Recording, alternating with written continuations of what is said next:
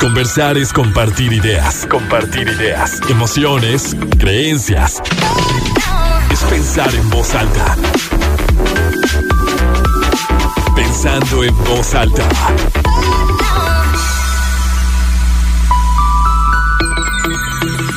¿Cómo están? Muy buenos días, bienvenidos a Pensando en soy Lucía Olivares y con mucho gusto los saludo un sábado más donde vamos a platicar de un tema que creo que tiene un impacto en todos, porque todos somos, fuimos, seremos jóvenes. y justo hablaremos de esto, ¿no? De liderazgo en la juventud, de cómo la percibimos, cómo ha cambiado, creo que las etapas de la vida sí se han modificado y la forma de entenderlo, incluso de, comunicarlo, de vivirlo es distinta. Entonces me da mucho gusto tener aquí en cabina conmigo Arturo Aranda, que es un gran amigo, además de, de todo lo que les voy a decir, director de la Asociación Cívica de La Laguna, que tiene el programa de jóvenes líderes, es actor, es catedrático, es una gran persona. Arturo, ¿cómo estás? Gracias por aceptar la invitación. Pues encantado de que me invites, Lucía, y que me digas eso, pues me llena de mucho gusto porque creo que también eres una gran persona, una gran amiga, una gran comunicadora. Entonces, pues estar en el micrófono contigo es un honor. Gracias, gracias. Y pues bueno, a ti te ha tocado como joven, desde muy joven, coordinar y trabajar con otros jóvenes que además se han hecho tus amigos. Sí. Porque creo que es una de las bondades del trabajo, ¿no? Que cuando estás conviviendo con, con personas y además tratando como temas tan humanos, como es el aprendizaje, como es el crecimiento, como es el desarrollo, como es la creatividad, como es el tema también de la responsabilidad social, pues llegas a, a unirte mucho, ¿no? Como que llegas a a, generar una conexión más allá de lo que se tiene que hacer, más allá de, cumplir con tareas. Entonces, pues te das como la oportunidad de conocer seres humanos, no solo profesionistas, no solo estudiantes, que creo que es algo que nos pasa, pues nos pasa a muchos también como, como catedráticos cuando estás frente a un grupo y, y se siente, ¿no? O sea, tocas fibras, pero también ellos tocan muchas tuyas. Claro. Entonces, por eso es que hoy vamos a platicar de, esto, de, cómo has percibido tú a los jóvenes desde, desde hace tiempo. Fíjate que yo, yo cuando salí de la universidad en el 2010, yo entré a trabajar una empresota, grandotota, aquí en Torreón y todo, eh, yo, estaba muy orgulloso de mi trabajo, mi familia, todo el mundo. Pero desde muy joven yo he sido un hombre súper inquieto, ¿no?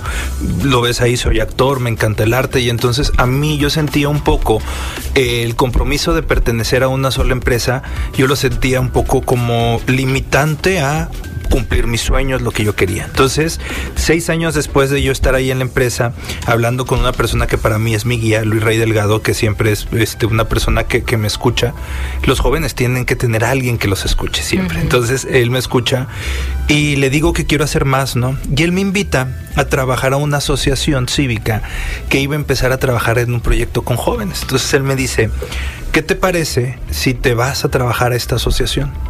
A trabajar con jóvenes. Y yo como soy un hombre que dice sí a todo y luego piensa lo que dijo, entonces le digo, va. Eh, esto fue un parteaguas para mi vida porque venía de una seguridad económica, una estabilidad laboral y todo, para tratar de experimentarme yo como ser humano en ese punto, ¿no? Decir, bueno, ya voy a una asociación, voy a tener más tiempo para mí. Y mi primer trabajo ahí, bueno, mi primer función fue coordinar el proyecto Jóvenes Líderes y no solo coordinarlo, iniciarlo, ¿no? Entonces, ahí empieza algo que transformó mi vida, porque me empiezo yo joven, a los 27 años aproximadamente, a dedicarme a las juventudes. Y empiezo a estudiar las juventudes y a investigar las juventudes y me doy cuenta que no solo era esta oportunidad del hecho de Arturo tendrá más libertad para hacer sus cosas, sino Arturo tiene una responsabilidad. Empiezo a trabajar con los jóvenes, Lucía, cuando yo todavía era joven, un joven adulto, ya en la última etapa de la juventud y entendía sus necesidades, las vivía, las recordaba muy inmediatas. Ya ahora que ya estoy en 35 años, 8 años después de que iniciamos el proyecto Jóvenes Líderes, me doy cuenta, y bueno, ya estudiando la juventud y entendiéndola, sus comportamientos, sus manifestaciones, cómo se agrupan, me doy cuenta que hay otras problemáticas y que las juventudes tienen que ser eh, escuchadas, atendidas, comprendidas desde la empatía, pues, ¿no? Eh, vivimos en un punto en el que en México, y sobre todo en la laguna, porque es proporcional, eh, tenemos un tercio de nuestra población joven, desde los 12 hasta los 29 años, y tenemos una población con carencias, con necesidades, con, este, con temas de salud mental. Bueno, a lo mejor ahorita vamos hablando como de, los puntos que, que vive la juventud. Entonces, ahora, pues, amo mi trabajo, ¿no? Ahora ya veo que estar aquí es tener una causa y, mi causa es eh, las juventudes. Con todo eso que nos relatas, Arturo, justo das en un punto que quería tratar que lo percibo, incluso lo vivo. O sea, no solo lo percibo, lo siento. ¿No? Que es esta, como esta inquietud de decir, ok, estoy trabajando en una gran empresa, por poner algún ejemplo. O estoy dedicando mis esfuerzos, mi, mi, mi tiempo, mi creatividad, mi enfoque en este lugar que me hace sentir orgulloso porque es como un logro, ¿no? Profesional. Me gradué, entonces soy contratado por una empresa y tengo estas responsabilidades, estas actividades. Pero estás como este sentido social, este querer hacer más, este, este poder acompañar o impactar en otros lugares, creo que es algo que también los jóvenes estamos viviendo mucho, como el encontrar el objetivo, ¿no? El, el proyecto de vida que que muchas veces no es únicamente el, encontrar este medio, como el dinero es el medio para poder construir una casa eventualmente o poder pagar una renta o, poder ir como construyendo mi familia o cual sea el objetivo, ¿no? A lo mejor viajar o tal vez comprarte lo que a ti te guste, sino que ya es darle ese sabor o ese sentido a lo que tú estás haciendo todos los días. Justo, justo. Y, y te voy a decir una cosa, es algo que he aprendido y que yo lo veo en las juventudes. Actualmente tenemos juventudes que priorizan eh, la parte personal de una manera muy importante, muchísimo más. Bueno, a mí luego no me gusta tanto hablar de generaciones, pero lo tenemos que entender porque tiene que ver con los comportamientos. La generación centennial tiene un comportamiento muchísimo más... Eh, personalizado, no sé, priorizándola su persona, ¿no? Y está bien. Y te voy a decir qué pasa. Yo, pues, si tengo que encajar en una generación es en la millennial, ¿no? Y yo me acuerdo, Lucía, que cuando estaba en la empresa, la gente estaba orgullosa de mí estaban orgullosos de mí porque estaba en el corporativo de una empresa internacional, en un área de relaciones públicas con un gran equipo y la gente estaba orgullosa de mí. Y yo me cuestionaba hasta qué punto era el que yo estaba satisfecho con mi trabajo. Tuve seis años ahí que aprendí, claro, fue mi, mi posgrado estar dentro de esa empresa y yo aprendí a trabajar y aprendí muchas cosas que ahora aplico. Y estoy muy agradecido por ese tiempo, pero llegó un punto en donde yo me cuestionaba, es lo que quiero, es lo que quiero, es lo que, lo que a mí me gusta, es lo que me hace feliz. Soy actor desde los 17 años. Entonces, estar aquí me permite desarrollar mi parte este, cultural, actoral. Y fueron años tratando de decidir si lo que estaba haciendo estaba bien. Cuando lo decido, mucha gente eh, se sintió mal por mí. Pero llegó un punto en el que yo estaba entendiendo que era el punto de vista del otro, las expectativas del otro, ¿no? Incluso hasta lo platiqué en casa de, oigan, yo les decía, era como una noticia grande, me voy a salir de trabajar, ¿no? Me voy a cambiar una asociación civil. Pero en algún punto yo nunca antes me había sentado conmigo mismo a tener esa charla de, oye Arturo, ¿te quieres salir? Y esta generación, Lucía, lo hace más rápido toma decisiones más rápido porque ellos dicen yo primero. Tengo mi familia, amo a mis papás, amo a mis hermanos, yo primero. Qué fuerte. Y está bien, no está mal. Porque claro, ellos nos vieron, estas generaciones nos vieron sufriendo mucho nosotros por estar en un lugar que no queríamos y sufriendo mucho nuestros padres por estar haciendo cosas que no querían. Claro. Y cuando tú estabas estudiando la carrera, o sea, al momento que ya casi te ibas a, a graduar, sí si pensabas y si veías como el ser contratado por una gran empresa como algo que en ese momento te iba a hacer sentir bien o, tal vez seguro y tranquilo, ¿no? Porque digo, lo, lo, alcanzamos a ver nosotros que damos clases. Digo, es como, no te creas, no lo veo ya tanto como esa de que, ¿dónde voy a empezar a trabajar de inmediato? Yo sí lo sentí. Claro. ahora tienen mucho miedo, mucho miedo de dónde van a empezar a trabajar, porque aparte, bueno, ya hablando de necesidades de la juventud, nos estamos dando cuenta que están ante un eh, ambiente laboral complejo. Hay trabajo, chicos, chicas, sí hay trabajo. No creen que no hay trabajo. A ver, aquí el punto no es que haya o no haya trabajo. El punto es que el trabajo está muy mal pagado. ¿no? En nuestra región y en varias partes del mundo. Para tener un buen trabajo tienes que migrar. O son trabajos en donde no te, puedes desarrollar profesionalmente, pero no personalmente, entonces los chicos y las chicas no quieren, ¿no? Sí hay trabajo. Es un precio que no, no se quiere pagar y está bien. Y está bien. Pero en aquel tiempo, lo decía, yo nos conocimos desde la universidad, yo era un hippie come flores, o sea, yo, o sea, yo no a ver, pensemos. Por eso es bien importante acompañar a las juventudes y eso es algo que hacemos en la asociación. Yo salgo a la preparatoria a los 16 años y a los 16 años me dicen, escoge una carrera. Ahora que tengo 35 años y lo hablo con mi madre, le digo, ¿en qué cabeza cabe que un niño de 16 años puede escoger su profesión a la que se va a dedicar a toda la vida? Yo la decidí pensando en las cosas que eran más afines a mí, el arte, la comunicación, todo esto, ¿no? Me fue bien en la carrera, la disfruté, fue muy grande, pero en mi cabeza yo era el arte, la comunicación y, pues ser comunicadores, pero siempre un, he sido un hombre de oportunidades. Entonces me hablaron de Lala. ya dije, no, no, había dicho, pero me hablaron de ahí y este dije sí, sí porque pues es, una gran es una gran empresa y es una gran oportunidad. Y aparte, Lucía, tú me conoces. Cuando alguien ve algo en mí, yo procuro comprometerme pues porque algo están viendo en mí, ¿no? Entonces, va, me fui y fueron seis años y seis años grandísimos en mi vida. Hice poco arte, es cierto, pero aprendí muchísimas otras cosas, ¿no?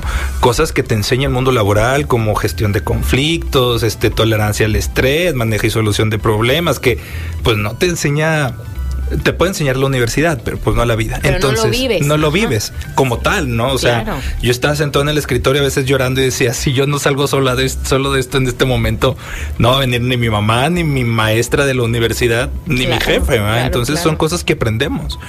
Y ahora tenemos a los jóvenes que piensan más cómo tomar decisiones. Ah, bueno, entonces mi anhelo sí estaba en trabajar, no en una empresa, pero sí estaba en trabajar, porque yo anhelaba ya mucho tener mis cosas, ¿no? Y es una característica de nuestra generación, tener, ¿no? Nuestras cosas, hacernos de nuestras cosas, más que materiales, experiencias, este, ¿sabes? Y esta generación es una generación que piensa mucho las cosas hacia sí mismos y está bien. Está bien porque vemos esto. Gente que dice, oye, me voy a meter a trabajar en una empresa por la cual en promedio aquí en la comarca Laguna están pagando 7 mil pesos al egresado al mes. Y en donde mm, probablemente no me sienta eh, pleno, pues no quiero y los viejitos decimos, oye, pero de no tener nada a tener eso, ¿por qué no aprovechas? Pues ya después verás a dónde te mueves o si creces. No, pues no voy a estar allá adentro estando infeliz, ¿no? Y empieza esta, este discurso de los viejitos, a los jóvenes, viejitos me refiero a yo, o sea, o la gente adulta, pues, son los papás. Eh, los jóvenes son apáticos, son desinteresados, no les importa su futuro, son ajenos a lo que pasa. Como Lucía y yo, tenemos alumnos que no veo pues que quieran hacer de su vida, están terminando la carrera y ni siquiera han hecho prácticas y ¿a qué va a pasar con ellos? No se preocupen. Cuando nosotros éramos jóvenes, nuestros papás pensaban eso de nosotros. Y cuando nuestros papás eran jóvenes, nuestros abuelos pensaban eso de nuestros papás. Solo es que las juventudes es la etapa en donde se gestan los cambios y de los cambios no personales, sino de las sociedades. Nada más que ahora vamos muy rápido. Sí, sí, definitivamente, porque fíjate, hasta el renunciar a un trabajo por irte a otro, en su momento era como mal visto por un tema de lealtad. Antes las personas llegaban a una empresa y ahí hasta que fuera el último día de trabajo. Claro. O sea, había un compromiso y una lealtad muy grande hacia algo externo. Creo que ahora las, las lealtades también se están generando hacia ti mismo, o sea, como el, el ver, a ver, ¿qué es lo que yo quiero? ¿Qué es, qué es algo? Que, que luego se entiende egoísta, que luego se entiende hasta inmaduro, pero es muy maduro, porque yo creo que esa voz interna te habla, no importa qué edad tengas, o sea, en algún momento te vas a tener que escuchar. Y, y yo creo que como esos mensajes que luego aparecen de, de viejitos, eh, ahora estos sí viejitos, de qué le recomendarían a los jóvenes y luego que salen con carteles que dicen, bueno, que disfruten más la vida, que se enamoren más, que viajen, que digan lo que sienten, porque en algún momento, tal vez, eh, en ese vivir muy hacia afuera, en ese cumplir estas expectativas, en ese seguir el camino, el deber ser, tal vez llega un punto en el que dices, bueno, al final de cuentas aquí estoy, ya se está acabando esto que fue mi vida y que pude haber hecho distinto. Bueno, tal vez escucharme más o sea, un poquito, aunque sea un poquito antes, ¿no? Claro, y, aparte, Lucy, están los jóvenes están viendo que ahora ya tenemos evidencia de que viene complejo el futuro en el tema medioambiental, en el tema del agua. Y entonces, pues, ¿para qué guardo si yo no sé qué voy a tener, si voy a estar en un futuro? O sea, y te voy a decir algo, y el otro día lo platicábamos en un programa. La generación boomer o nuestros papás, la generación boomer es una generación que viene saliendo de la guerra, ¿no? De la guerra mundial y en donde había muchas carencias. Entonces, por eso la siguiente generación era aconsejada por los papás de guarda, guarda, guarda, ¿no? Pues guarda y en cuanto puedas comprar la casa, en cuanto puedas. Y ahora esta generación, esta actualmente dice, pues ¿para qué guardo si no hay agua? O sea, yo mejor disfruto.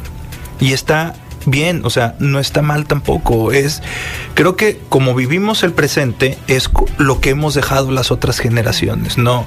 Y, y eso pasa, tenemos adultos que se jubilan y sus primeras vacaciones en por el mundo es a los 60 años. Ya no está la energía, ya estas experiencias que nos hemos atrevido a vivir otros a menor edad ya no las pueden vivir. Y no está mal tampoco, porque probablemente ellos, y aparte ellos atesorarán los hijos, los nietos a temprana edad, son otros tesoros los que tienen. Pero al final de cuentas, estos jóvenes dicen, yo no me tengo que esperar hasta los 60 años para puedo. poder empezar a vivir, ¿no? Ahorita puedo. Quiero. Sí. Arturo, vamos a hacer la primera pausa. Perfecto. Y volvemos. Seguimos pensando en voz alta, soy Lucía Olivares. Hoy hablamos de liderazgo en los jóvenes con Arturo Aranda y ahorita platicamos un poquito de tu experiencia de vida, Arturo, de cómo te ha tocado acompañar, cómo llegaste, de hecho, a acompañar a más jóvenes en este programa de jóvenes líderes. Y con todo esto que hemos platicado de tal vez qué preocupaba a las generaciones anteriores, que es como la seguridad. Quiero tener algo seguro, quiero tener un techo, quiero, em, pues sí, que mis hijos tengan alimento, que tener como este guardadito por si algo ocurre, que pues sí, muchos mis papás, por ejemplo, piensan así. Y, y, pues no, no es tampoco el juzgar la forma en la que piensen, porque como bien decías, pues somos consecuencia de. Claro. Tal cual, de ahorita estoy viendo una, una serie de constelaciones familiares que habla de eso, o sea, cómo pues no somos nosotros solos, así Arturo llegó al mundo así, nada más, Lucía llegó aquí. No, o sea, somos una consecuencia de todos nuestros nuestros antepasados y, y, también del lugar en el que nacemos y nos desarrollamos, ¿no? Entonces eso es bien importante, la, la experiencia vivida y heredada, heredada. Pero entonces, ¿qué preocupa? ¿Qué, qué alcanzas a, a percibir que le preocupa a los jóvenes ahora? Mira, en estos ocho años que he trabajado en jóvenes líderes he visto cómo ha muy rápido cambiado los intereses y las preocupaciones de las juventudes, ¿no? Al principio, hace ocho años, teníamos jóvenes que, eh, bueno, querían más ayudar a sectores vulnerables, a la colonia fulanetal o a los viejitos o a, por ejemplo, teníamos un equipo que ayudaba a los más a las mujeres, ayudar al otro, al otro, al otro, ¿no? A los perritos. Y ahora, actualmente, tenemos manifestaciones donde los jóvenes quieren ayudarse a sí mismos. Salud mental, este, normalicemos ir al psicólogo, escuchémonos, temas que tienen que ver con eh, cómo voy a encontrar trabajo, este, administración financiera, eh, temas también que tienen que ver con eh, género identidad identidad sexual, ¿no? El tema de el poder de las mujeres, ¿no? Esta manifestación del feminismo, el tema de la igualdad y de la equidad en la comunidad LGBTQ y más, que tiene que ver desde yo, mis intereses, que sean que yo ser querido, respetado y este y pues poder que estar en la comunidad sin tener que ser señalado, ¿no? Entonces, y no está mal. No está mal porque yo soy de la idea de tenemos que tener seres humanos plenos para poder tener una sociedad plena. Y estamos en un punto en el que los jóvenes, después de la pandemia sobre todo, pues empiezan a interiorizar y empiezan a encontrarse con, con cosas como eh, la ansiedad, la depresión, que es válido, la identidad sexual, que está muy bien, eh, las veces que las mujeres fueron víctimas inconsciente o conscientemente de algún ataque o algún abuso, eh, esta incertidumbre de qué voy a hacer yo en el tema laboral este, y económico, porque estoy viendo que mis papás están batallando, ¿no? ¿Y cómo voy a ir yo? Estamos pasando por una crisis económica y los jóvenes que están siendo hijos de papás que tienen crisis económica, pues imagínate lo que piensan al futuro. Y finalmente, el medio ambiente el tema del medio ambiente es otra de sus prioridades. Entonces, si me preguntas en qué piensan, salud mental, este, seguridad laboral y financiera, eh, eh, equidad de género, este, eh, todo lo que tiene que ver con las manifestaciones del feminismo y medioambiental. Y qué maravilla, ¿no? Porque creo que son, estamos hablando de, de generaciones más cercanas y más en contacto con, o sea, pues con lo que eres al final de cuentas. O sea, de cómo me quiero sentir bien yo, o cómo mejoro, o cómo sumo a, a tener mejores sociedades. Justo. Y, y no puedes tener mejores sociedades si no, está, no estás bien como ser humano, Lucía. Claro. Porque la sociedad se conforma por seres humanos. Claro, la empezamos jóvenes líderes en el 2014 eh, y teníamos una sociedad que venía de al inicio de este siglo en la comarca Laguna en una situación compleja. Y entonces queríamos todos salir adelante porque veníamos de la inseguridad y como todos queríamos salir adelante todos nos ayudamos entre todos. Las cosas se estabilizaron afortunadamente. Y entonces es como un respiro y eso pero probablemente yo estaba ayudando al otro y no estaba tan bien. Porque si yo acabo de venir de ayudar a la viejita a cruzar la calle sigo sintiéndome triste. Ya no quiero ayudar a nadie a cruzar la calle pues claro, porque estabas pensando en el otro, que es bueno, y no habías pensado en ti. Y ahora tenemos esa generación que piensa en, sí mismo. Y cuando el, el chico, la chica en casa dice, es que no quiero salir porque me siento triste, papá empieza a decir, qué ridículo, yo a tu edad me la salía con mis amigos, andar en la bicicleta, salte para que te sientas feliz. Y tenemos generaciones que realmente ahorita están manifestando sus sentimientos y tenemos que aprender a respetarlos. O me siento desmotivado en el trabajo, eh, no sé qué decisión tomar tomar, ya no siento lo mismo, o hasta en las relaciones de pareja y de cómo se van conformando las familias, Arturo, porque, bueno, sabemos que la familia es el núcleo de la sociedad, ¿no? Claro. Y antes, la generación de, de nuestros papás, de nuestros abuelos, por supuesto que era, el, sobre todo las mujeres, el defender el matrimonio a toda costa. Y ahora, si tú escuchas a una persona, a una persona joven que dice, es que no, no me gusta cómo, cómo me siento en esta relación, no me gusta el trato que recibo, me parece, no me parece justo o lo que sea.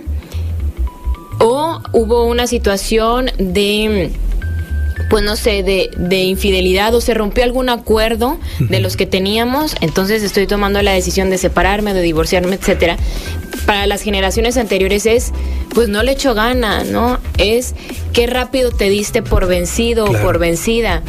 Cuando es, es el ser como congruente con lo que tú quieres, porque antes era la permanencia, o sea, que todo, tratar de que todo dure mucho. En el trabajo ya no me siento feliz, no importa, es mi trabajo seguro, aquí tienes este ingreso para para mantener a tu familia, quédate allí, quédate en esa, en esa relación, en ese matrimonio, porque tienes a tus hijos. Resiste. Y, resiste. E, era mucho el tema de la resistencia. Y, y, ponte a pensar, sería importante o imagínate el hacer un ejercicio de una mujer adulta que resistió, que fue su única pareja y resistió por los hijos.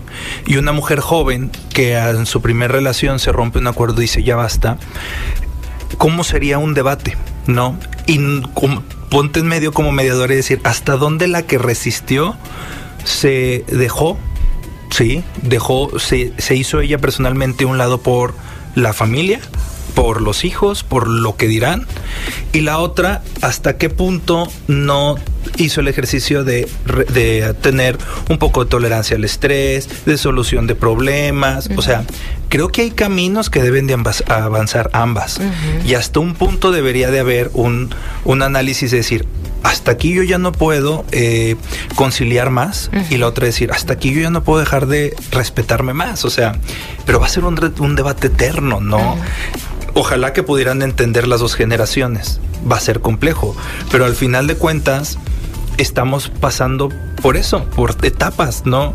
Y sería importante este ejercicio pues para ver hasta qué punto ya no es sano el resistir y no es sano el desistir tan pronto, ¿no? Sí, es que todo tendría, y bueno, la, o sea, el decir tendría no me encanta, pero podríamos encontrar como ese equilibrio que también es muy individual, ¿no? Es, es muy personal, pero yo sí veo muy positivo que estemos cada vez más cercanos como a, las emociones, a lo que estoy sintiendo, a lo que estoy decidiendo, desde qué punto lo estoy decidiendo. Creo que ahorita en el bloque anterior que hablabas de decisiones, es importante también desde dónde decido. Digo, a mí me pasa de repente que llega una oportunidad y, yo digo, sí, sí la voy a tomar, y lo, pero luego pienso siempre, a ver, Lucía, ¿desde qué parte de ti está tomando esta decisión? Sé honesta contigo misma.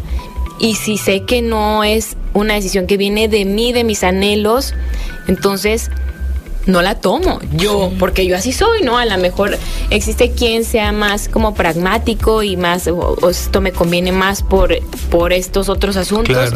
Y está perfecto, pero sí reconocer que parte de ti toma decisiones. Claro, y por eso, Lucía, y es algo que, a ver, nosotros trabajamos con las juventudes, pero luego nos toca trabajar con papás a veces, y siempre tratamos de, tener esta parte del desarrollo humano muy presente y decirles, por eso es importante el acompañamiento en las juventudes, porque volvamos al ejemplo de esta chica y, la, señora, eh, probablemente esta chica quiera tomar decisiones pronto, ¿no? Y el justo eso es uno de los roles del adulto. Mi experiencia puede hablar, ¿no? y desde mi experiencia poder acompañar y poder guiar, ¿no? Eh, porque probablemente nosotros que ya estamos pues en una etapa de, somos adultos jóvenes, tú todavía eres joven, joven adulto y yo soy adulto joven, ya hemos tenido experiencia de decir, esta decisión la pude haber tomado de esta forma u otra. O, otra. o esto que tú me dices es un pensamiento maduro para tomar decisiones que probablemente lo entendiste con la vida. Esta chava de 20 años, 22 años, probablemente no ha tenido esas experiencias. Y no las va a tener si no las vive. Claro. Pero para eso estamos los adultos, para acompañar y decir, bueno, ¿tú qué harías? Este, si yo estaría en tu lugar, esto pasaría, yo esto haría. Y, empezar un discurso. Pero ¿qué pasa? Las, las, los adultos adultos ahorita no acompañan, señalan. Sí. Ah, eres una tonta, yo no hubiera dejado al novio a la primera. Oye, espérate, no sabes por qué. En vez de sentarte y decir, ¿qué pasa? ¿Por qué tomaste esa decisión? ¿No? Eso, eso qué bonito lo que dices porque sí, yo creo que como hijos nos hemos sentido muy juzgados, muy señalados y hasta mal de tomar algunas decisiones que por más que tú la tomaste desde tu profundo ser, luego claro que la voz de papá, de mamá, o sea, de esas personas cercanas que están que son referentes para tu vida, claro, y que son tus afectos y que son tus primeros, o sea, lo, lo primero que se viene a tu mente duele, o sea, impacta, ¿no? Impacta el de, chin, no cumplí con esta expectativa, chin, no, no estuvo bien visto para ellos esta decisión, o no me entendieron desde, o a lo mejor es ridículo que yo ya no me sentía cómoda, a lo mejor es ridículo que yo quería algo diferente, a lo mejor es ridículo que no me sentía motivada, y, y no, o sea, que, pero también, digo, más bien tampoco los podemos juzgar a ellos porque pues no tienen o no vivieron esto de acompañar desde, como más desde el, la empatía, ¿no? De decir, a ver, ¿por qué? ¿Cómo te sentías? ¿Qué pasó? Y sería bonito, al menos que a nosotros, bueno, nos queda esa responsabilidad, que nosotros como adultos podamos acompañar a los jóvenes sean nuestros hijos o sean los jóvenes. O nuestros alumnos, a veces los maestros. O nuestros compañeros. O nuestros compañeros. Eh, te voy a decir una cosa, eh, sí estamos en un tiempo complejo, ¿no? Desequilibrado. Incluso también papá y mamá tienen cosas en la cabeza y por eso tenemos jóvenes también muy abandonados. Y yo sé cómo eres maestra y creo que somos muy iguales y conozco muchos maestros que a veces se me va la clase en cómo estás. ¿Estás bien? Noto tus ojitos tristes, están llorosos, estás vidriosos tus ojos, tienes algo. Eso es acompañarlos. ¿Y sabes por qué? Porque si a las 7 de la mañana llega con el ojo vidrioso, es un hecho que algo está pasando en casa. Claro. Y si casa no lo va, no lo va a escuchar, a mí no me cuesta nada dedicarle cinco minutos, ¿no? Y si no lo van a, no van a preguntar, no van a acompañar, creo que es una responsabilidad muy bonita que, que tenemos, que incluso no es responsabilidad, es como, creo que en un salón de clases te espejeas. Claro. O sea, a mí eso es lo que me encanta. Ves desde otro lugar. Entonces, pues acompañar desde el no juicio, sino el de tomar la mano y, preguntar y platicar, eso es lo mejor que creo yo hasta este momento que he descubierto que se puede hacer, porque tampoco puedes invadir ni solucionar la vida a, nadie, desafortunadamente. Digo, si se pudiera, qué padre. Claro, yo con todos los jóvenes es, una vez, ¿estás bien? Seguro. ¿Seguro? Bien. Ya hasta ahí pasó. Ya él sabrá después si regresa y dice, oye, si no estaba bien. Que por lo general luego sí pasa. Sí pasa, claro, siempre pasa. Arturo, vamos a hacer una pausa y volvemos. Conversar es compartir ideas, emociones, creencias, pensando en voz alta. Continuamos pensando en voz alta. Seguimos pensando en voz alta, soy Lucio Olivares, hoy hablamos del liderazgo en los jóvenes, me acompaña Arturo Aranda, que bueno, ya decía, todo el currículum, director de la Asociación Cívica de La Laguna, actor, catedrático. Y Arturo, enfocándonos si en, los jóvenes o de mm, toda la información, creo que eso también es un gran cambio, ¿no? De las generaciones actuales, que pues hay mucha información, hay muchos referentes, hay mucha como que se amplía tu, tu panorama claro de referencias, ¿no? O sea, tal vez antes tenías a papá, mamá, un tío, a los abuelos, a un amigo, a un primo, y, o a estos actores o a estas figuras públicas que, que la televisión nos marcaba. O que, sí, o que los medios tradicionales allí teníamos, ¿no? Pero ahora todo es muy amplio. Claro. O sea, ahorita hay un abanico de oportunidades como maestra yo de repente escucho y hablan de personajes que yo no, no conozco, que jamás he visto y al parecer son muy famosos porque todos están al pendiente de su vida. Entonces, también creo que eso ha modificado muchas cosas, ¿no? ¿Quiénes son los referentes o cómo, cómo se impacta en, en, en los jóvenes? A mí me impresiona como ese fenómeno de que nunca sabes o nunca te imaginas que va a enganchar tanto a un chavo. O sea, ¿de qué les, vas, de qué les va a hablar o, o cómo o por qué imitar la forma de vestir? Claro. O sea, ¿por qué esa persona y por qué no otra? Fíjate que eh, esto también es un fenómeno bien importante. Vivimos en un mundo globalizado y no lo podemos evitar. No, no puede haber un joven que no esté pegado a un celular. Realmente sería un joven totalmente aislado y desconectado de una realidad y pues sería incluso hasta complejo, ¿no? Eh, que ojalá tuviéramos más jóvenes en libros que jóvenes en, en los celulares, pero pues vamos hacia allá también, ¿no? No podemos ir en contra de la tecnología. Y esta globalización nos permite que ellos tengan acceso a escoger sus, este, sus figuras, sus ejemplos a seguir. Antes bueno, siempre tenemos en nuestro círculo inmediato a alguien que solemos admirar, que durante en la juventud lo cuestionamos mucho. Puede ser papá cuando somos niños, papá y mamá, bueno, son nuestro máximo. Cuando somos jóvenes, pues los retamos y nos retan, entonces cuestionamos mucho.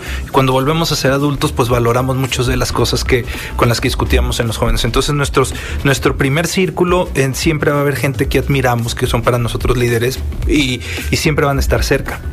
Luego, más adelante, los líderes que escogíamos nosotros por figuras a seguir, por cosas que nosotros anhelábamos, antes eran seleccionados por los medios de comunicación. Ellos nos decían quién veíamos y quién no, entonces ahí había un filtro. No, pues a veces hasta se agradecía el punto de decir, que tienes que decirle tú a la gente, no? Eh, y, eran los Power Rangers y tú decías si eras la rosa, el amarillo, y tú escogías. Pero nada más, ahí, o era RBD y tú sabías si eras Poncho o Cristian o Mia Colucci o Lupita. Y ya, claro. o sea, no había Justo. más. Y ahora ellos deciden quién. Incluso ellos le están... Entre millones de personas. Y ellos le están poniendo a los medios de comunicación quién quieren ver. Eso es un poder que tienen ellos. Y te voy a decir algo, porque es importante las manifestaciones de ahora, Lucía, porque ellos están buscando gente con la que eh, comulgan. Y te voy a poner un ejemplo ahorita que dijiste RBD. Hace poco Cristian Chávez, el de RBD, salió a decir a los de Molotov, oye, tu canción que tenías, no sé si podemos decir la palabra la canción, eh, me hizo mucho daño a mí porque pues me señalaban en las fiestas cada vez que empezaba tu canción, me hacían saltar para ver si no era homosexual, lo decía Cristian Chávez. Y ahora eh, y las manifestaciones que ponía la sexual, este, la, la, televisión para la gente de la comunidad, pues eran incluso hasta veces denigrantes, ¿no? Y hay chavos y chavas que dicen, cuando salí este personaje, yo me empezaba a poner hasta nervioso. Y ahora hay jóvenes que se manifiestan en redes sociales y dicen, yo también. Y yo es cierto. Y Cristian Chávez dice, oigan, antes la televisión marcaba un estereotipo de la gente homosexual que dañaba a las personas y ahora las redes sociales nos abren la posibilidad de ver que no es cierto. Y entonces por eso los chavos están buscando cosas con las que son más empáticas. Hombres y mujeres de todo tipo, ¿no? Claro, es peligroso, porque entonces cualquiera puede subir contenido a redes sociales y si no tenemos un joven informado, acompañado, este, que tenga una comunicación abierta en casa, que tenga figuras eh, importantes para seguir también en el hogar, pues va a escoger cualquier persona. ¿no? De un apoyo seguro, de un apego seguro. De un apego seguro, que no tenga un apego seguro, pues va a escoger cualquier cosa. A ver, la juventud no es un ente por sí solo, la juventud es una etapa que los adultos debemos estar cerca, no moldearla nosotros. Y es algo, por ejemplo, ahora en agosto, el, 12 de, de, agosto se celebra el Día Internacional de la Juventud. La ONU lo pone al final de los 90 justo para varias cosas. Uno, visibilizar sus problemáticas, porque son muchas. Y dos, para empezar a abrir espacios de donde se tomen decisiones que puedan incluirse los jóvenes, porque entonces los adultos estamos tomando decisiones por los jóvenes. ¿sí? Y la ONU dice, oigan, tenemos que involucrar más jóvenes en la política, en consejos de las empresas, en eh, grupos. Y, eso hace que los adultos tengamos que acompañar a las juventudes, no tomar decisiones por ellas. Y en el caso de qué figuras este, ellos siguen, pueden tomar a alguien para estar acostado en la cama viendo TikToks y reírse y si nadie se acerca y le dice, ah, está padre tu contenido, pero mira, has escuchado de esta persona, pues va a seguir en ese contenido, ¿no? Hablabas de nuestros alumnos, ¿no? Por ejemplo, yo doy clase de relaciones públicas y hablamos de personas que trabajan bien las relaciones públicas. Y bueno, y me hablan de en mil cantidad de influencers que yo tampoco entiendo. Y luego, a ver, platícame, ¿no? Este, ¿qué hacía, qué hace este influencer? Y yo busco eh, una figura este, significativa, que esté haciendo algo, un, eh, un, líder positivo, que sea similar, que probablemente ellos no ubiquen. Y le digo, ah, ¿cómo? Pum, fulano. ¿No? Ah, es que me gusta no sé, te voy a poner dos ejemplos, ¿no? Este, que a lo mejor son absurdos, pero fáciles de entender. No, es que yo veo a Andy Benavides, las chavitas, no, es que su familia y la moda. Ah, de moda, ah, pues mira, Ana Winter, ¿sabes quién es? Ah, es una editora de una revista y... Y les empezamos a abrir en panorama. Son chavitas de 17 años que me quieren hablar de moda y por decir algo, ¿no? Igual políticos, igual deportistas, igual. Entonces, nuestro rol no solo es decir, ay, mi hijo solo ve TikToks, o sea, pero pues, ¿qué TikTok se ve tu hijo? Ah, no sé. Pues no sabes porque no has abierto canales de comunicación. Sí, das, das, en un gran punto. O sea, esa, ese impacto y esa relevancia la han tenido muchos personajes a lo largo de la historia. Claro. Solo que ahora están estos aparatos que son los teléfonos, los smartphones, que puedes estar relatando tu vida, tu día a día en tiempo real con millones de personas. A mí me impacta, por ejemplo, cuando Em, no sé, se empieza como a alabar a, mujeres o a hombres, a quien sea, porque dices, ¿qué, qué trabajador. Yo digo, es que, claro, si todas las personas en este planeta, o muchos de, los, de quienes trabajamos, tuviéramos a alguien que nos estuviera grabando todo el tiempo lo que hacemos todos los días, pues bueno, muy probablemente había muchas, muchas personas a quien aplaudirle su labor, Claro. ¿no? Pero son solo, aunque parezcan muchos y sean muchos, es solo un porcentaje muy reducido quienes tienen como este foro tan abierto. Claro. Entonces es como esto que, que, este ejemplo que sí es muy claro de a ver, hay, hay personas, hay científicos, hay, hay doctores, hay editores, hay diseñadores, hay comunicadores, hay abogados, hay ingenieros, que, que claro que han hecho mucho y que siguen haciendo mucho, que su trabajo tal vez no lo vemos en una pantalla, pero lo vemos en, en, en la vida. Claro, ¿y de quién es el de quién es quién es el, el trabajo? Pues el adulto, ¿no? Y mira, es bien importante esto, Lucía. A, a lo mejor cuando anuncian y me pasa mucho anuncian, hablemos de liderazgos en los jóvenes. Eh, quieren que les digamos como, ah, el joven líder es el que estudia, bla, bla, bla, bla. No, eh, necesitamos hablar sobre los demás, cómo logramos que los jóvenes ejerzan sus liderazgos, ¿no? Es una responsabilidad de los demás. Y en este caso, como tú lo dices, o sea, pues, ¿quién les va a enseñar a él el científico? ¿Quién les va a enseñar a él la ingeniera? ¿Quién les va? Pues los medios de comunicación tradicionales, no, ya no. Y en el y en el TikTok pueden ver a lo mejor el video de la chica mexicana que está en la NASA, pero luego sigue Babo cantando para cartel de Santa y luego viene un video de Messi y uno luego de Andy Uno, Benavides. uno de otra persona nada más que está bailando y ya. Y nada más. Entonces, pues bueno, si tú te acercas y te platicas con tu hijo de lo padre que es tal cosa, o eh, sin juzgar, obviamente, sin señalar y sin poner en el expectativas, pues va a haber una comunicación abierta, ¿no? Y probablemente el hijo te diga, ay, mira lo que estoy viendo. No lo juzgues. Ríete porque probablemente sea gracioso y di, ah, mira, fulano habla de, de, de algo más, ¿no? El otro día estamos desde la asociación trabajando con una secundaria y les hablábamos, teníamos que, estábamos haciendo un análisis si querían seguir estudiando y les preguntábamos que qué querían ser de grandes. Y muchas y muchos decían artistas o TikTokers o YouTubers, ¿no? Y tú dices, que ¿cómo orientarlos? No es cuestionarnos, porque luego es, es muy difícil, es muy fácil decir cómo puede ser posible que haya tan, que, que tantos niños quieran ser TikTokers, no podemos tener un mundo lleno de YouTubers, es cierto, y eso es lógico. Mejor sentémonos a pensar como adultos cómo podemos orientarlos a que puedan escoger una profesión que realmente sea redituable para su vida, porque ahorita ellos ven la vida del TikToker, entonces para ellos creen que es una vida de millonario, pero ¿cuántos adultos nos sentamos a decir, oye, mira, lo que pasa en las redes no siempre es verdad, también afuera hay otras cosas, hay otros retos, ¿sabes? Pues no, y son chavitos que ese es su anhelo. A los 15 años no le digas, no, no puede ser youtuber. Más bien, pues, siéntate a tratar de trabajar con él un tema de orientación. ¿Qué tanto hay en este anhelo de ser TikToker o de ser influencer o de ser youtuber o lo que sea?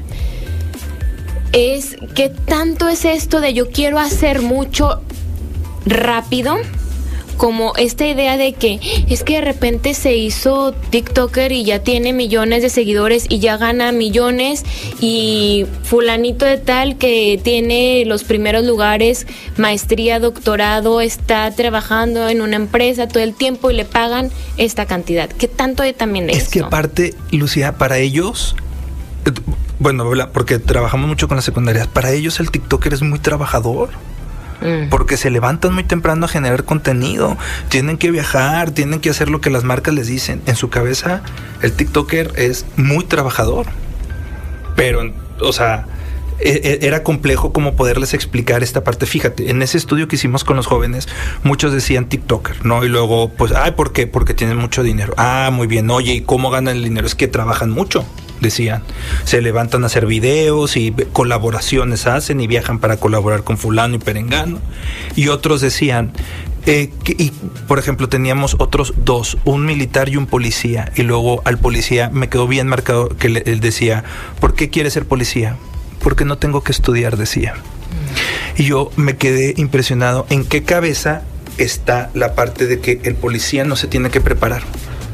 El chico que era soldado decía que porque el, el novio de su mamá era soldado. Entonces, ellos querían ser soldados y policías porque, pues, había poco interés por el estudio. Y los otros asociaban el, el sacrificio del TikToker, que no está en la realidad. O sea, no es lo real.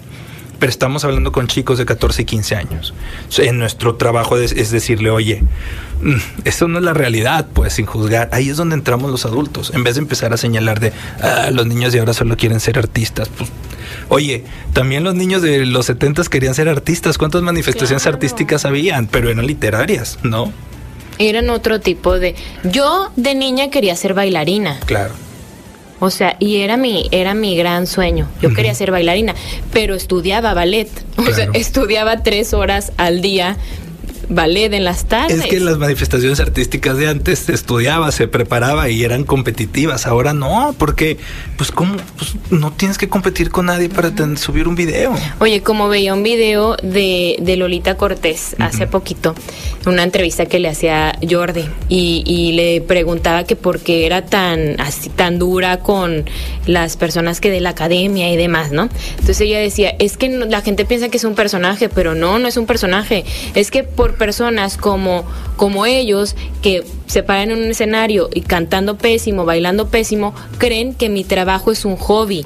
Y Claro. no, o sea, yo soy actriz de teatro, canto, bailo, actúo y no es un hobby. Yo he estudiado años, me preparo años, ensayo muchas horas para pararme en un escenario. Entonces, si yo a alguien a quien tengo que calificar o darle un consejo o una retroalimentación, le digo, está bien, cuando lo está haciendo muy mal, entonces la gente va a seguir pensando que, ah, mira, ella es bailarina, ella es cantante, ella es actriz, No. ah, nada más por su cara bonita o nada más porque es graciosa. No, es un trabajo y, y te lo juro que me hizo todo el sentido, porque claro, o sea...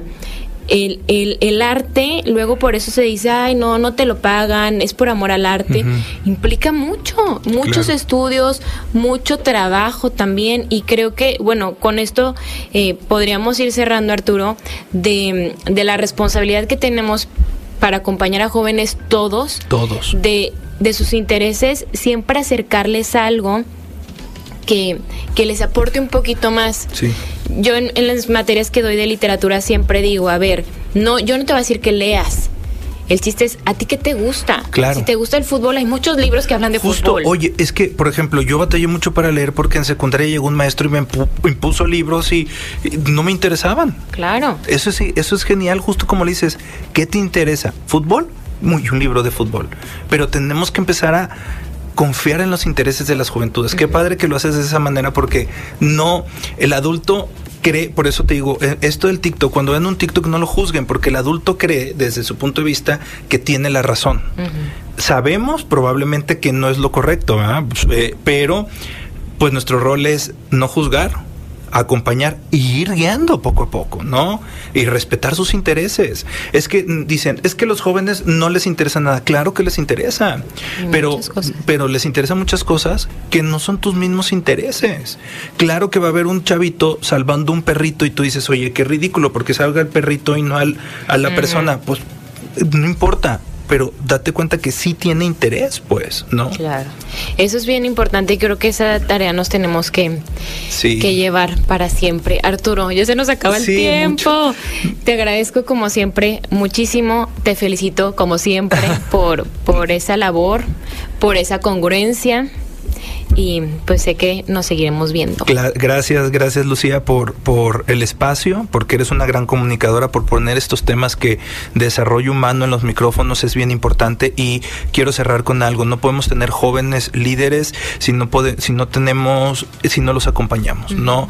Eh, es, es el yo no les dejo a ellos que digan que son el futuro de México, porque no pueden ser el futuro de México, es- tienen que ser el presente del México.